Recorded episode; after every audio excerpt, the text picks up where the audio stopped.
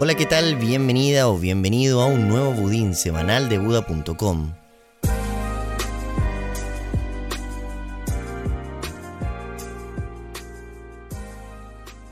Hoy te traemos la guía definitiva para que de una vez por todas entiendas a la perfección el avance que están teniendo las monedas digitales de los bancos centrales en el mundo.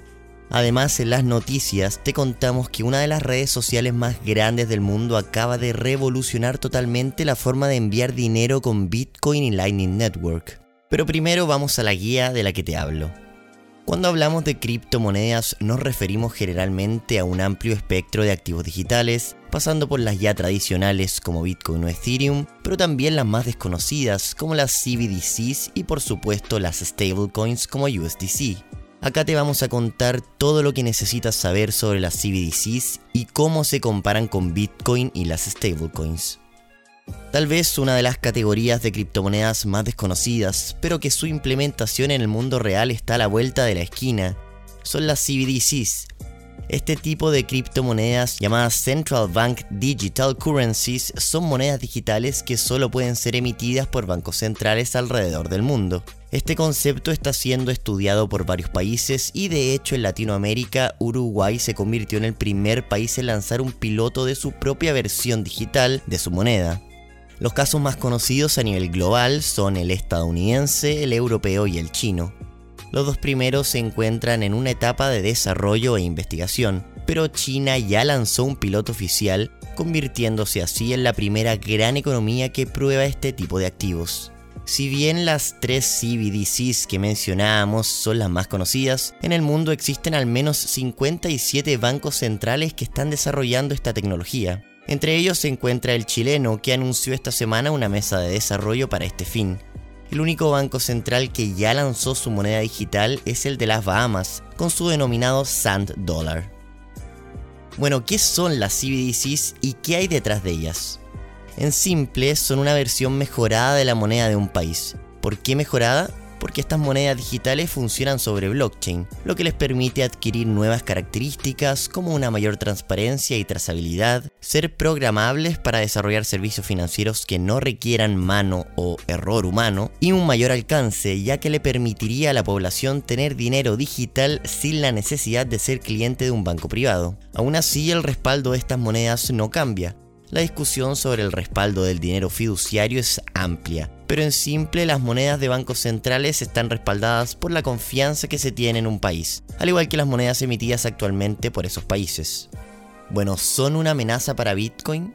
Si bien las CBDCs plantean una actualización necesaria para el dinero que se usa actualmente, este seguirá estando limitado por las fronteras de los países, mientras que Bitcoin busca transformarse en una moneda que conecte a todas las monedas nacionales es difícil distinguir a una como mejor que la otra, más bien son perfectamente complementarias. Ambos formatos cumplen roles fundamentalmente distintos. Las monedas digitales de bancos centrales están pensadas para expandir las capacidades que ya tiene el modelo económico actual pueden ser vistas como un dinero en esteroides, ya que te permiten programar su funcionalidad y además te otorgan un nivel de transparencia y seguridad superior al actual. Bitcoin en cambio viene a interconectar el sistema financiero a nivel global. Por ejemplo, El Salvador tomó la decisión de convertir a Bitcoin en una moneda de curso legal, porque el 24% de su PIB viene directamente de remesas, y para enviar dinero en segundos y casi completamente gratis de un lado del mundo a otro, la red Lightning de Bitcoin es excepcionalmente buena.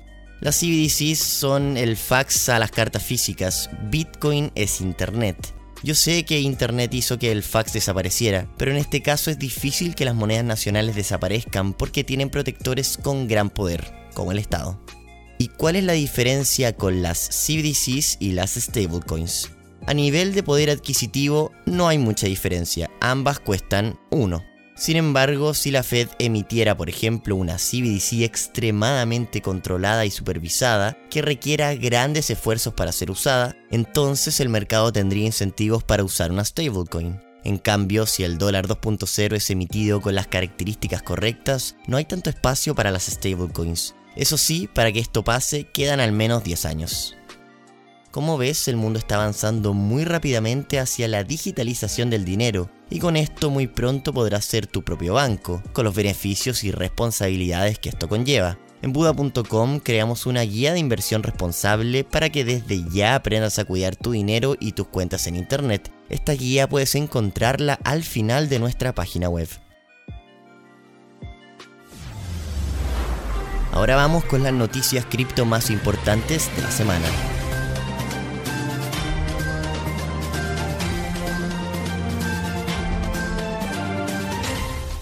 Twitter habilita la opción de recibir y enviar propinas con bitcoins. Esta semana el CEO de Strike, Jack Mallers, anunció que a través de su plataforma Strike, Twitter ya comenzó a permitir a sus usuarios enviar y recibir propinas dentro de la misma red social utilizando la red Lightning de Bitcoin. Desde Twitter dijeron que la opción comenzará a aparecer progresivamente en la cuenta de todos los usuarios, pero solo que usen iOS por el momento. Además, anunciaron que permiten el envío de propinas en dinero fiduciario hacia conocidos servicios como Cash App o Patreon. Cabe destacar que esta funcionalidad está actualmente limitada solo a Estados Unidos y El Salvador debido a que solo en estos lugares funciona Strike. Banco Central chileno estudia lanzamiento de una CBDC, esta semana el presidente del Banco Central de Chile, Mario Marcel, anunció la creación de un equipo de trabajo con el fin de estudiar un posible lanzamiento del peso chileno digital. Consultado el Banco Central indicaron que aún están en una etapa temprana de investigación, pero que esperan continuar avanzando en este proyecto. La noticia ocurre en el marco de la discusión sobre la ley FinTech que avanza en el Congreso chileno, ley que fue aprobada para su discusión por unanimidad y se votará en particular durante octubre de este año. Al menos el 25% de los salvadoreños ya usan Bitcoin, a menos de un mes de la entrada en vigencia de la ley Bitcoin en El Salvador, el presidente Nayib Bukele informó a través de su cuenta de Twitter que la billetera oficial del gobierno, Chivo Wallet, cuenta ya con 1.6 millones de usuarios. Esta cifra representa aproximadamente un cuarto de la población total de El Salvador y se espera que en las próximas semanas los usuarios de la billetera sigan aumentando.